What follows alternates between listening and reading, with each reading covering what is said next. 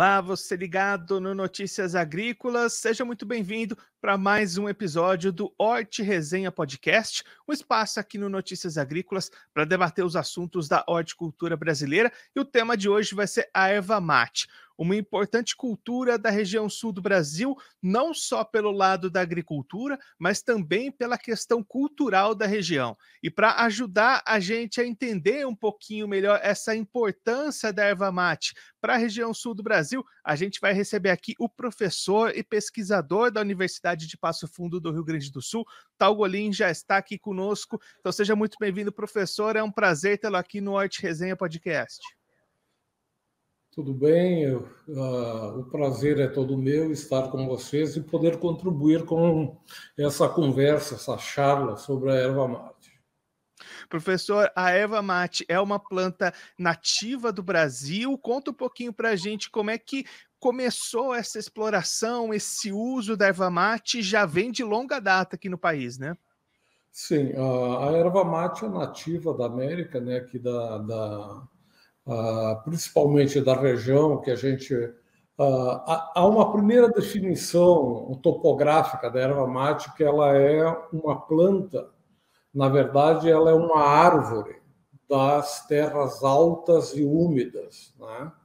Ela, os primeiros herbais, até as experiências uh, de sementeiras, que vão ocorrer a partir do século XVIII, e mais agora no século 20 e 21, os herbais nativos eles ocorriam basicamente quase que exclusivamente em terras altas e úmidas, ou seja, no que nós chamamos da floresta subtropical.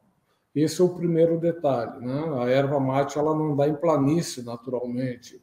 Ela não é uma planta da ela não é uma planta, por exemplo, da, da, da pampa, é um equívoco, por exemplo, considerar a erva mate como uma bebida dos gaúchos. Não.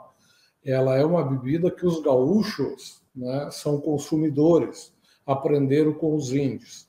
Então, a erva mate, ela primeiro chega no. Quando chegam os colonizadores, principalmente os espanhóis, na região do Paraguai, eles começam a perceber, uh, principalmente nas serras de Maracaju, que pegam aí do Mato Grosso do Sul, né, dessa, de, dessa região, até a margem ocidental da Lagoa dos Patos, ou seja, praticamente até o Uruguai, vindo num sentido uh, transversal, né, e passando pelo, passando pelo Paraguai, passando pelo Paraná, por Santa Catarina, a região de Misiones e, e, a região norte da Argentina, norte do Rio Grande do Sul, a Serra, o Planalto Rio-Grandense, e também pegando a Serra de Tapes e a Serra do Camacuã, que ficam às margens da Lagoa dos Patos.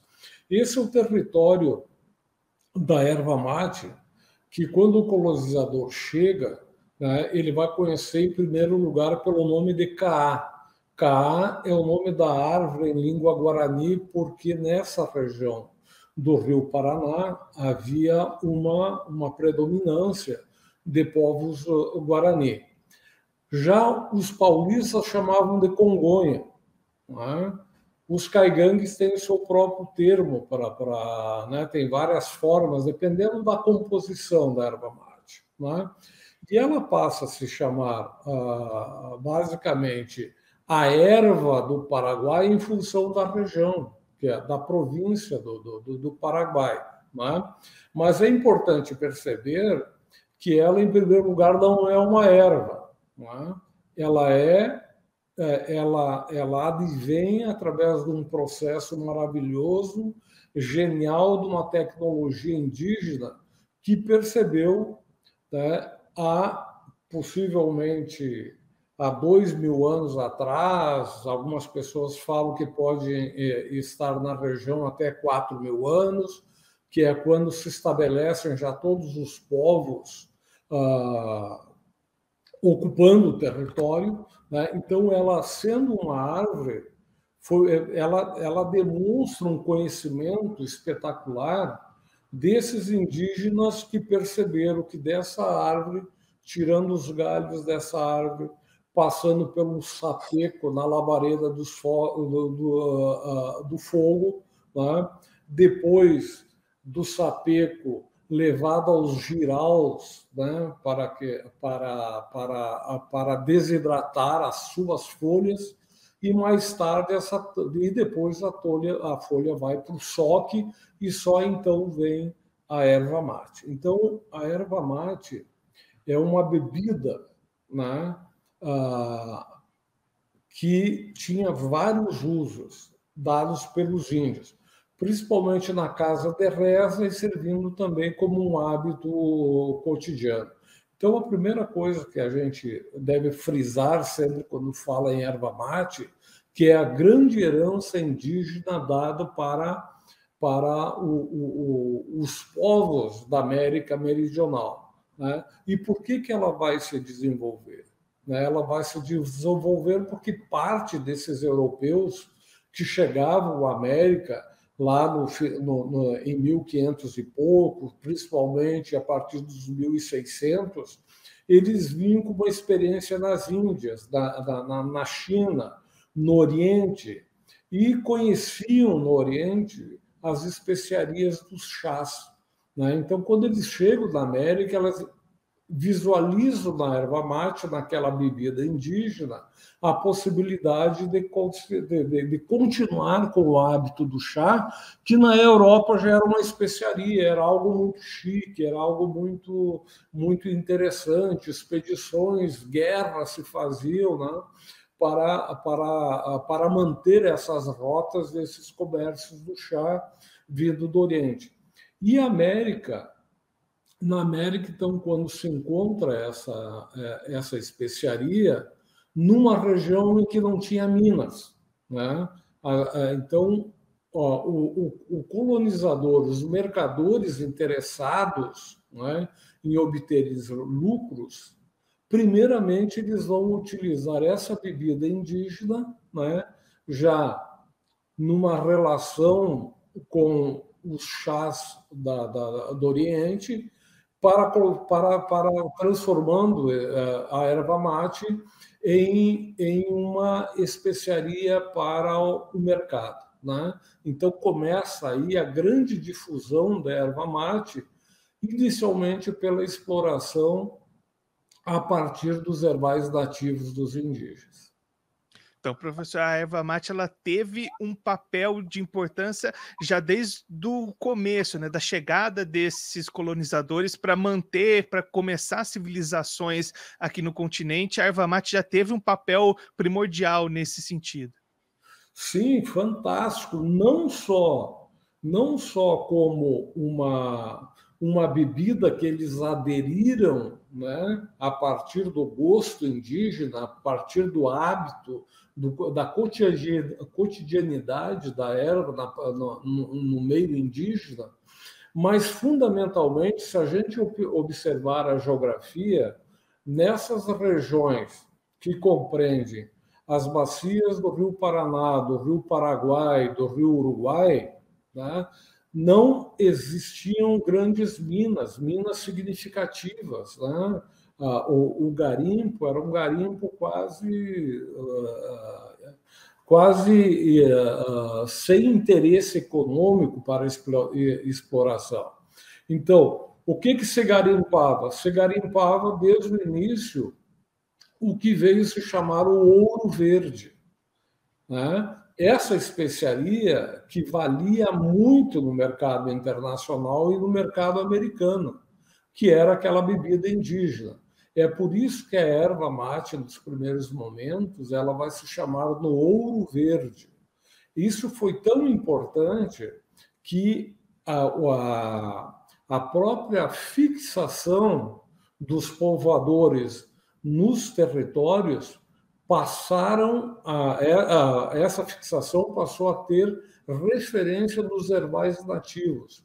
Possuir herbais nativos e, fundamentalmente, ter o direito colonizador de fazer a exploração da força de trabalho dos indígenas que eram colocados em servidão, podiam ser requisitados para fazer o beneficiamento da erva mate, era como explorar uma, uma mina de ouro, uma mina de prata, uma mina de, de, de, de dessas riquezas minerais.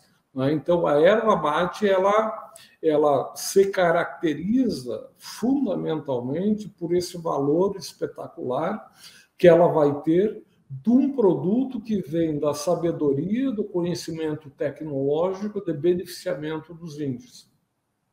E aí, professor, a gente destacou nesse começo até glamuroso da erva mate, essa importância inicial, mas teve um período que ela chegou até a ser proibida aqui no país. Sim, num primeiro momento a, a, a erva ela, ela, ela teve o conflito das ordens religiosas com ela. Por quê? Porque a erva mate ela basicamente tinha uma, um, um, um grau divino, digamos assim, porque ela era usada muito pelos pajés, muito nas casas de reza e ela é um elemento anímico, né? ela tinha uma força anímica considerada pelas culturas indígenas. O que, que é o animismo? O animismo é essa cultura que não faz separação entre aquilo que nós chamamos do natural com o sobrenatural. Né? Então, a, a, as relações existenciais dos povos indígenas, né? tanto uma árvore como um animal, como um fenômeno da natureza, um trovão, etc., está numa totalidade cósmica. É? Então, na casa de reza, para entrar em transe, por exemplo, durante as, as orações, a erva mate também era utilizada como rapé, tá? cheirada, né? E, e, e, esse rapé era, era utilizado muito para chegar ao transe. Né?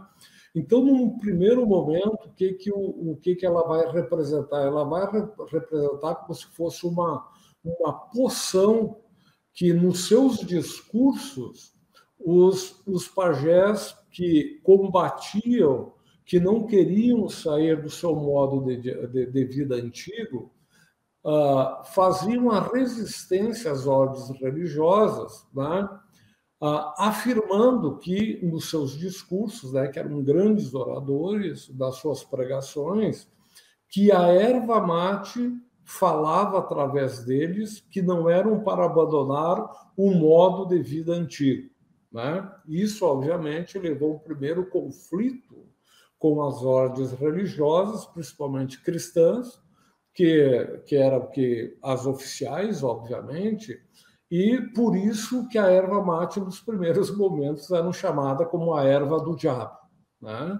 Ela era proibida, uh, ela vai ser proibida até o início do, do, do, do 1600, por aí, nos 600, até, até 1630 ainda tinha muita resistência com a erva mate, quando os jesuítas oficializam a sua a sua produção, já desde o início do, do, do, do século XVI, eles já começam a utilizar, também entrar no mercado da erva mate.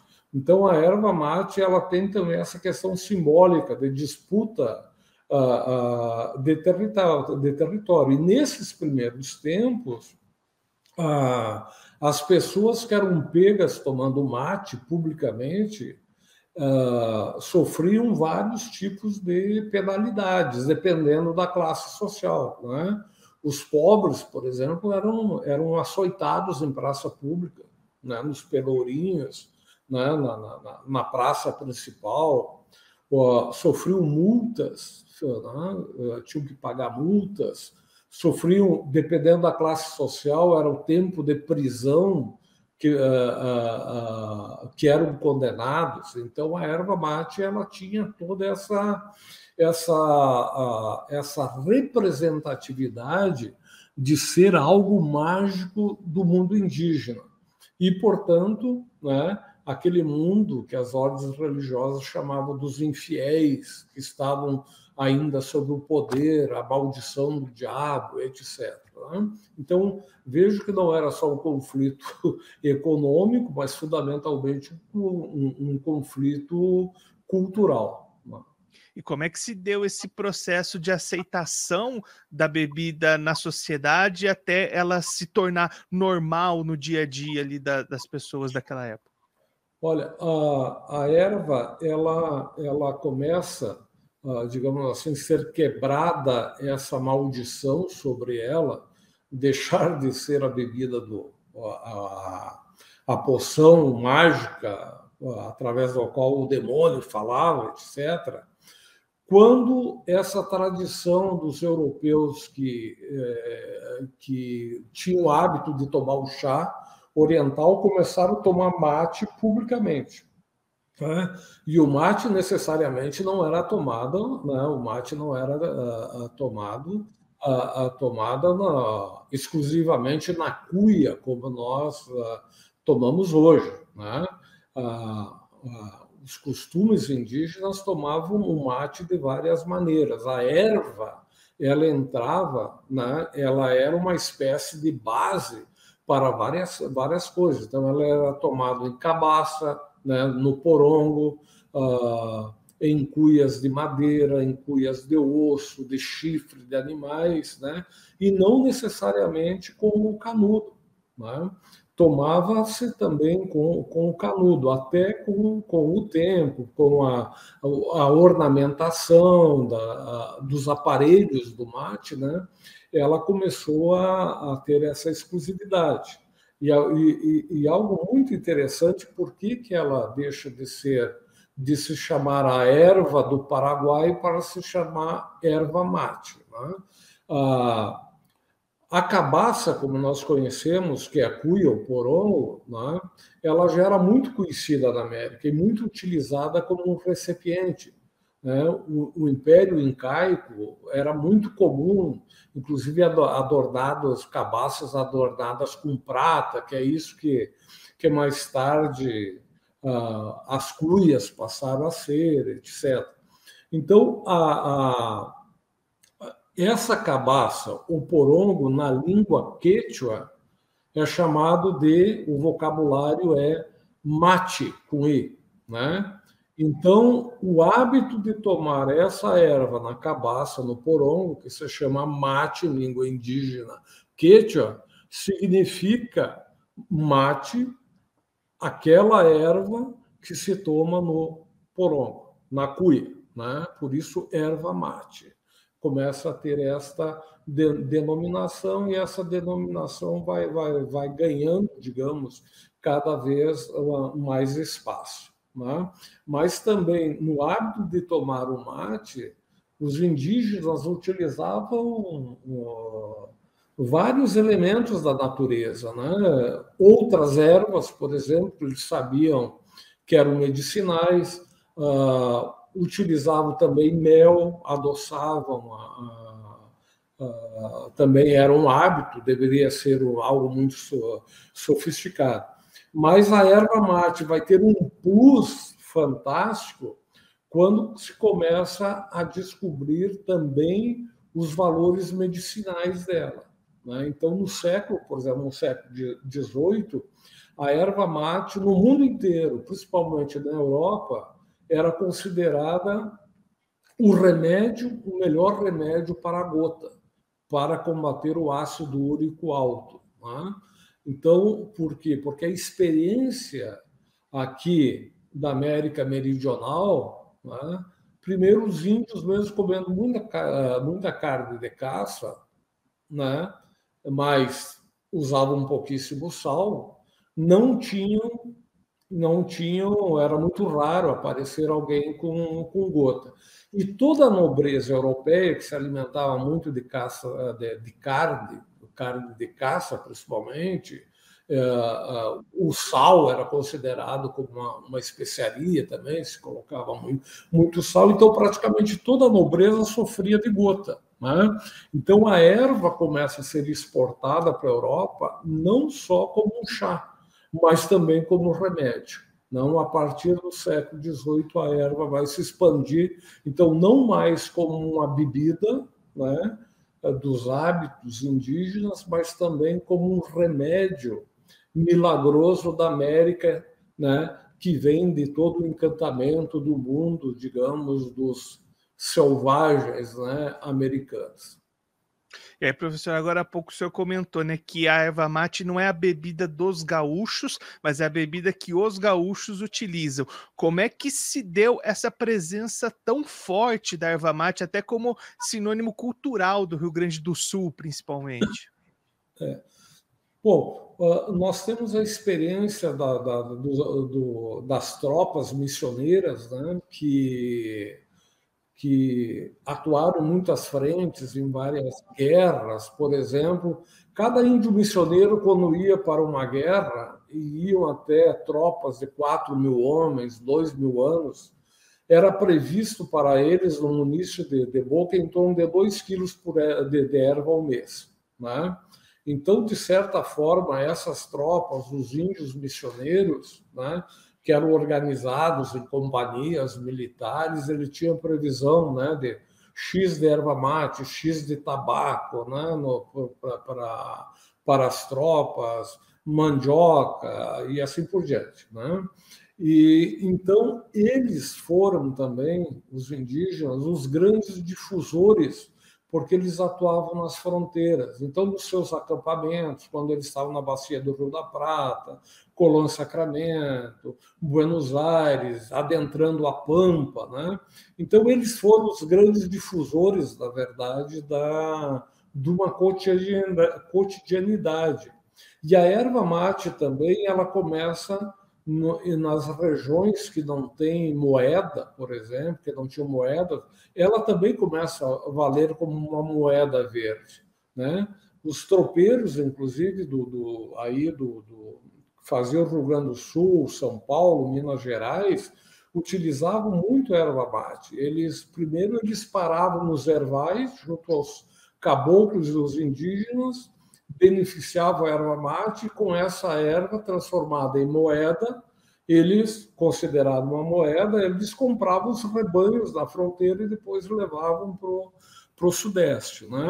Então, o, o, ela se difunde nas guerras de fronteira muito, e esse tipo gauchesco, né? o os primeiros gaudérios, digamos, que, que aparecem lá no final do século XVII, na, na segunda metade do século XIX, eles têm uma tradição bandeirantes, né? e eles foram nominados pelos, uh, pelos jesuítas como eram os cautérios, né? os gáudios. Né? Por quê? Porque que os, o que, que os bandeirantes faziam, o que, que os paulistas faziam na, na nas regiões indígenas e de? Né? escravizavam os indígenas. Né? Então, roubavam mulheres, crianças, uh, uh, arreios, uh, tecelagem e etc. Então, eles passam a ser considerados os gáudios. Né? O gáudio significa, biblicamente, também no, na, na, na história europeia, aqueles que vivem, aqueles que não trabalham, que vivem do roubo, do saque, né? vivem das coisas dos outros. Né? Então, os gaudérios, que depois vêm dar nos gaúchos, que é um termo que tem uma outra adaptação ainda dentro de uma ideia daquilo que não é civilizado, aquilo que é torto, né? Eles começam, a partir do século XVIII, eles começam a formar, ser uma população aí significativa, como grupo social, nós estamos falando, não como um gentílico oficial que de, define o Estado, né? como o homem real do, do, do grupo gaúcho. Esses indivíduos, eles são indivíduos da Pampa, né? e eles, portanto, já tinham... Uh, uma ligação por serem viverem na Pampa com esse hábito de tomar mate. Eles inclusive negociavam, esses grupos negociavam com as missões, né? ah, essa especiaria, essa especiaria que era que era o mate. Isso veio um, um hábito que foi foi se estabelecendo, né? Até com o nome de mate, até a chegada dos imigrantes europeus alemães, italianos, eh, depois poloneses, etc., no século XIX. O que que esses, eh, o que que esses eh, imigrantes, ao tomar, entrar em contato com arte, eles a, a primeira reação era o amargor, que não era uma coisa doce. O termo para aquilo que não era doce chamava-se chimarrão, o cimarrão, é? que vinha do nome dado a, aos escravos rebeldes, aqueles que não se submetiam, que fugiam, que formavam quilombos, etc. Então, o escravo uh, fugidio, o escravo que uh, abandonava o seu senhor, ou mesmo combatia o seu, seu senhor, era chamado de escravo cimarrão. Esse nome passa, inclusive, para os cachorros sem dono, ou seja, que andavam ah, ah, modo, do modo selvagem, digamos, o gado que não tinha mais ah, pastoreio, que vivia nas manadas de campo. Cimarrão começa a designar na América tudo que não é doce, obediente. Né? Então, a primeira reação que os imigrantes vão ter ao tomar o mate, né, eles vão, vão considerar e vão começar a usar e vai começar a se chamar né, o mate de chimarrão, né? que em algumas regiões, eu vou dizer para vocês, é uma blasfêmia. Né? Na, região de, de, na região de fronteira do Rio Grande do Sul, eu lembro da minha, da minha avó, por exemplo, que é a parte da minha família descende de não toda toda a, a, minha família por parte da mãe descende de São Torres de Taquarembó no Uruguai então na família da minha avó pronunciar o termo chimarrão como churrasco era uma blasfêmia né? se pronunciava sempre mate vamos tomar um mate ou vamos fazer um assado jamais um churrasco né? Porque são nomes são nomes que, que, que ainda conservam uma, uma, uma rejeição, digamos, simbólica com aquilo que é o mate, com aquilo que é o assado, que também é indígena. E aí essa tradição se mantém até hoje na cultura gaúcha, na cultura do sul, né, professor? Qual que é o papel hoje da erva mate, do chimarrão para a cultura gaúcha?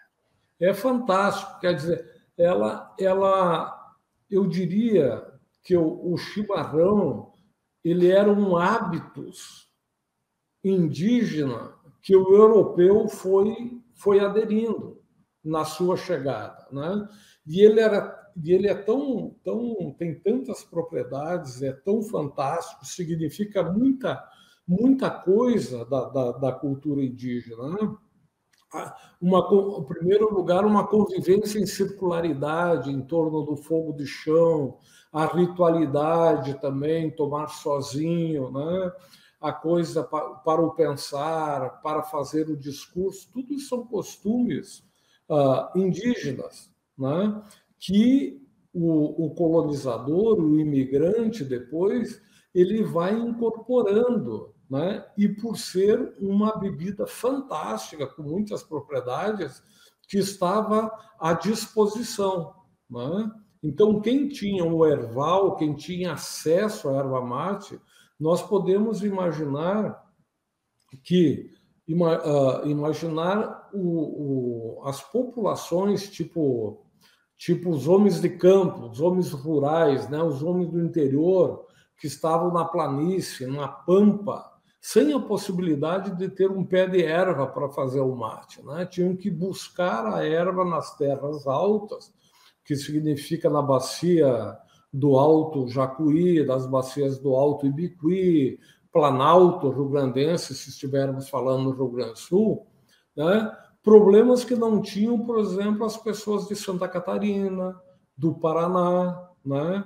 O que, que aconteceu é que isso passou a ter um, uma força simbólica rio-grandense em função da adoção desse tipo social, que era o, o gaúcho, né, como um ser que passava tomando mate. Mas as pessoas de Santa Catarina sempre tomaram mate as pessoas do Paraná também, né? as pessoas de, de, de do, do, as pessoas de São Paulo, do sertão paulista, as pessoas do Mato Grosso, sempre tomaram mate. Né? Aonde está a diferença?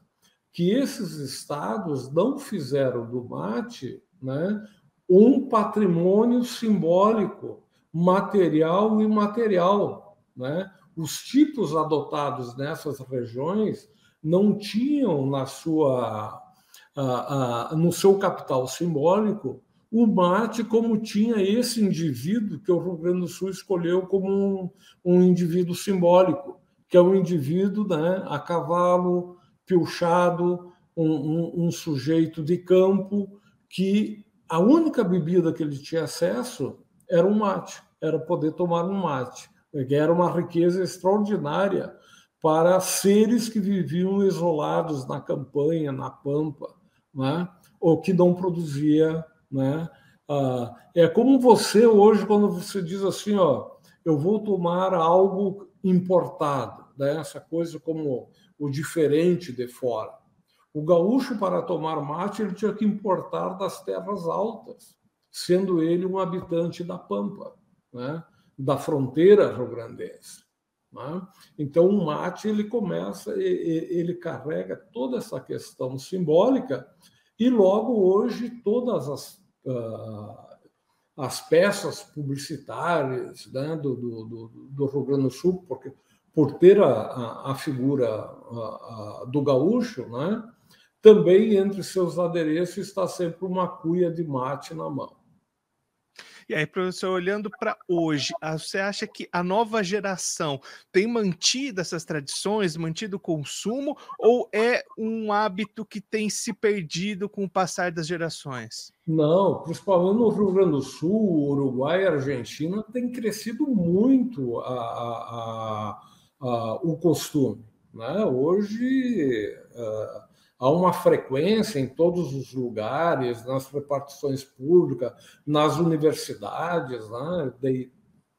Do aula há quanto tempo, né? Na minha sala de aula sempre tem dois, três alunos tomando mate, né? Na, na, nas viagens você encontra, né? Os jogadores de futebol americanos, principalmente uruguaios e argentinos, uh, difundem muito isso. Né? Então, eu, é, uma coisa é a bebida, né? é o, é, é, e há uma tecnologia contemporânea fantástica, advindo das universidades, da, da, dos governos, por exemplo, das regiões, de, da, das secretarias de tecnologia, né? no Rio Grande do Sul, por exemplo, a Emater, a, que estão trabalhando muito para, os, uh, para, para fazer da erva né, um, uma, digamos assim, um bem que os índios nos deram para dela uh, se conseguir diversos produtos. Né? Hoje, por exemplo, na culinária, na alimentação, na, na, na uh, nas misturas que se estabelecem, né? O, o, os jujos, como faziam os índios, né? Por exemplo, você pegar outras ervas e colocar uh, na, na cuia, né? Era você utilizar isso, os jujos, para colocar que você usa, né? Por exemplo, você está com dor de cabeça, sabe que tal erva é para dor de cabeça, estômago, tal erva, você bota você coloca no, na, na cuia. Como a gente fazia na casa do estudante, em Santa Maria, né, que a gente fazia um, um, um jujo direto na chaleira ou numa panela. Né? Pegava diversas ervas, principalmente para virar noite estudando, e nem sempre para virar estudando, estudando, mas também para resistir, né? ficar pouco tempo sem dormir. Uh, a gente fazia uh, colocar a erva, uh, esses vários tipos de erva, né, numa panela, fervia, dava, dava, dava fervura no tempo exato, né, e depois utilizava essa água, né, com jujada que a gente chamava, né, com os jujos todos, e chamava a própria água de jujo, né? Uma água de jujo. E tomava o mate, né? Colocava na terra, ou ficava diretamente na chaleira, colocava na, na, na cuia e, e mateava, né? Com, com essa uh, com essa uh, com essa água já com diversos uh, sabores de outras diversas ervas, né? Juntamente com a erva mate. Então, o que, para mim, a, a, o grande avanço contemporâneo da erva mate né, tem várias coisas combinadas. Uma é a tecnologia, os estudos né, que a ciência está trazendo sobre a erva, né? os experimentos das várias formas para se utilizar a erva mate, que eu acho uh, fantástico, né? Doces, culinárias, massas, pães e assim, e assim por diante. Né? E esses elementos são fundamentais, né? E também a entrada cada vez mais forte de uma, de uma consciência de mercado que a erva mate é uh, o tesouro, digamos assim, que os indígenas deram a, esse, a, a esses países da América Meridional. E aí também, né, professor, tem um fator importante para a economia local também, né? Tanto dos produtores, de toda a cadeia, também ajuda a girar muito dinheiro na região, né? Sim, a, a, a, porque veja o seguinte: se deixou de ser a erva mate ser uma, um, um produto unicamente para, uh, para matear. Né? Ela é para matear, tem vários chás, várias combinações que estabelece, as pessoas fazendo pesquisas, experimentos, né? Uh, inclusive que a gente chamava antigamente especiarias da, da, da China, né? com, com pimentas, etc., com limão, com cítricos, tem várias, várias experiências, né? Mas a erva mate, além dessa questão do mercado, né, de, de, de renda, ela tem trazido, assim, no, no, no, que a gente poderia chamar antropologicamente, nas regiões, uma transformação de hábitos, né? Viver num lugar que tem erval, ter essa, essa, essa, essa noção de preservação das coisas, né? Combinar, né? hoje já, já se está usando muito algo que, o, que, o, que os indígenas já faziam, né? Ao, ao, fazer o manuseio das mudas que achavam na natureza, né? replantavam, então, aquilo que a gente passou, que os antigos chamavam de ervais nativos, não significa que não tivesse ali trabalho, uh, uh, trabalho humano, né?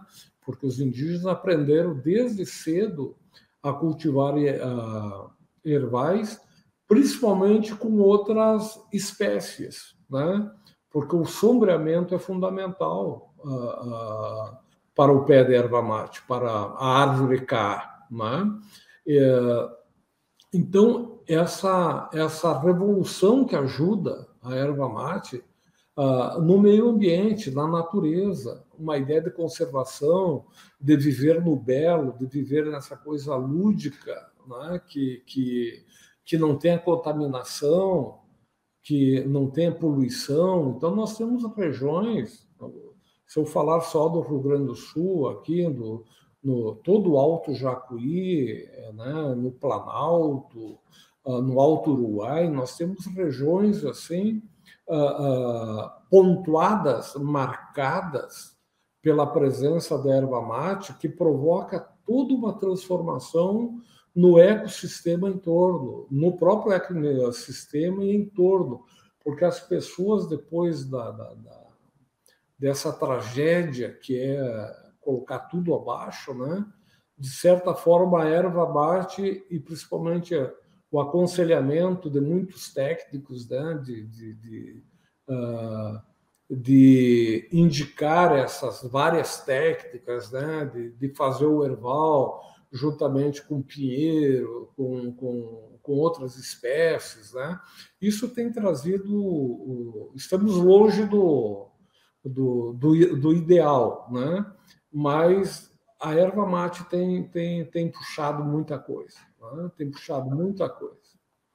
Professor, muito obrigado pela sua participação, por essa aula que o senhor compartilhou aqui com a gente da história, da importância da erva mate, não só para a região sul, mas para a constituição da população aí da região de uma maneira geral. Se o senhor Sim. quiser deixar mais algum recado, destacar mais algum ponto que você acha interessante para quem está acompanhando a gente, pode ficar à vontade.